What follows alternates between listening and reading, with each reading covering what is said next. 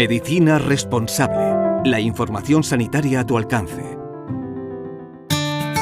La mirada de, con el doctor Miguel Bufala, jefe de medicina interna del Hospital Quirón Salud, San José.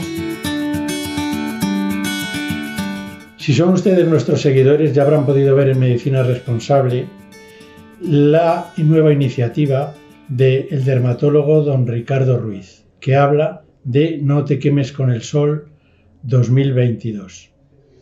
A una semana de que comience el verano cronológicamente, pero con enorme calor ya, creo que debemos de ser consecuentes con nuestro lema de medicina responsable. ¿Cómo? Pues con el autocuidado que nos obliga a ser cuidadosos con nosotros mismos. No cabe ninguna duda de que el sol es salud, es vida, mm, hace que la vitamina D eh, ingrese en nuestro organismo, pero tomado de forma con poca cautela puede ser altamente peligrosa. ¿Por qué?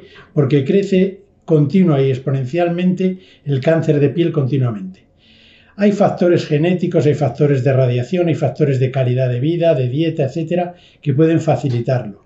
Pero el sol es clave, sus rayos ultravioletas con las modalidades A, B, C o como fuere, están alterando nuestras células para que se creen nuevos modelos celulares capaces de originar precáncer, como la queratitis actínica, o cáncer, como el cáncer vasocelular, bastante benigno porque no me estatiza, o el cáncer espinocelular, muy, muy frecuente y que da mortalidad elevada por su alta frecuencia.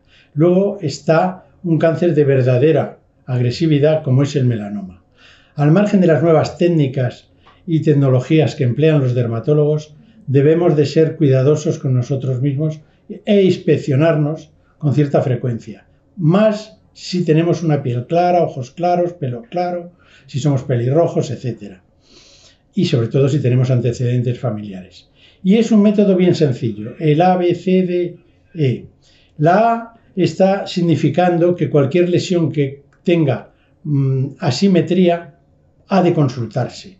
La B se refiere al borde. Un borde liso suele ser mucho menos peligroso de pasar o de ser tumoral con respecto a un borde estrellado o espiculado. La C es el color. Los cambios de color son una alerta.